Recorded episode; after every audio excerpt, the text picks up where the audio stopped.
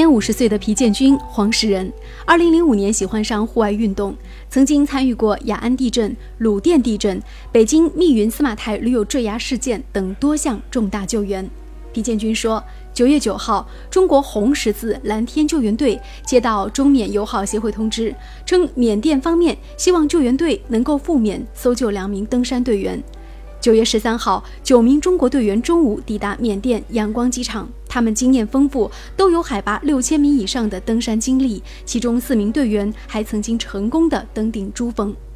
到达仰光之后，救援队在飞机场仅仅停留两个小时，就乘坐上了牵头此次救援工作的缅甸一家民营公司提供的商务飞机，到达距离卡卡博雅兹山峰最近的葡萄镇。此时，距离卡卡波亚兹山峰的第一个大本营必须要穿越原始丛林。没有想到这段路，大家走了一个多礼拜。特别就是我们去的时候，那个森林里，原始森林里，有时候走着地，你线离线都拔不出来那种感觉。沼泽吗？哎，森林里有时候那种走着地。有没有蛇啊？啥都有，蛇，呃，老虎、豹子、熊，呃，狼。那你们是穿了？什么衣服啊？不是我们有枪吗？没有没有，那我们他们当地那个藏民给我们带路的，那个帮我们背东西了，他们带了狗。一般的那大大型动物，它也怕人。九月二十七号晚上，救援队终于抵达了卡卡博亚兹山峰的山脚下。随后几天，他们在该山峰四千米高处的地方安营扎寨，并且开始了搜救工作。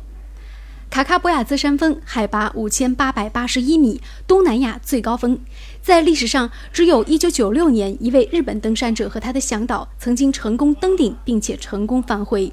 在这以后，有一百六十多人次从三条线路向顶峰发起冲击，都宣告失败。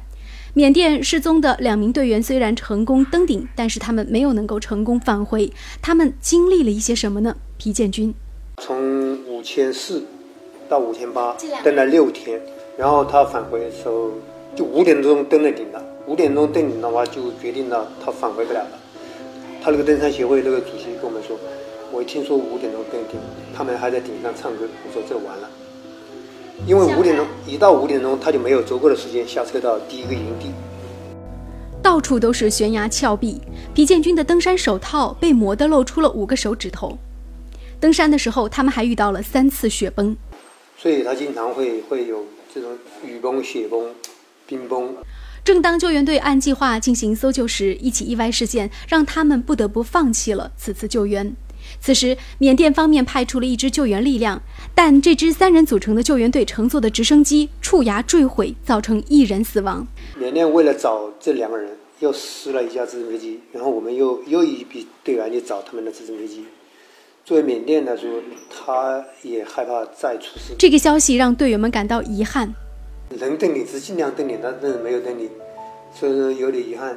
十月五号，救援队开始从大本营撤回。十月十三号，皮建军和他的队员们回到祖国。这次救援虽然最终没有能够将失踪的缅甸登山者的遗迹带回缅甸，但是却加深了中缅两国之间深厚的友情。他们的行动也得到了两位失踪登山者家人的认同，因为寻找本身也是一种告慰和温暖。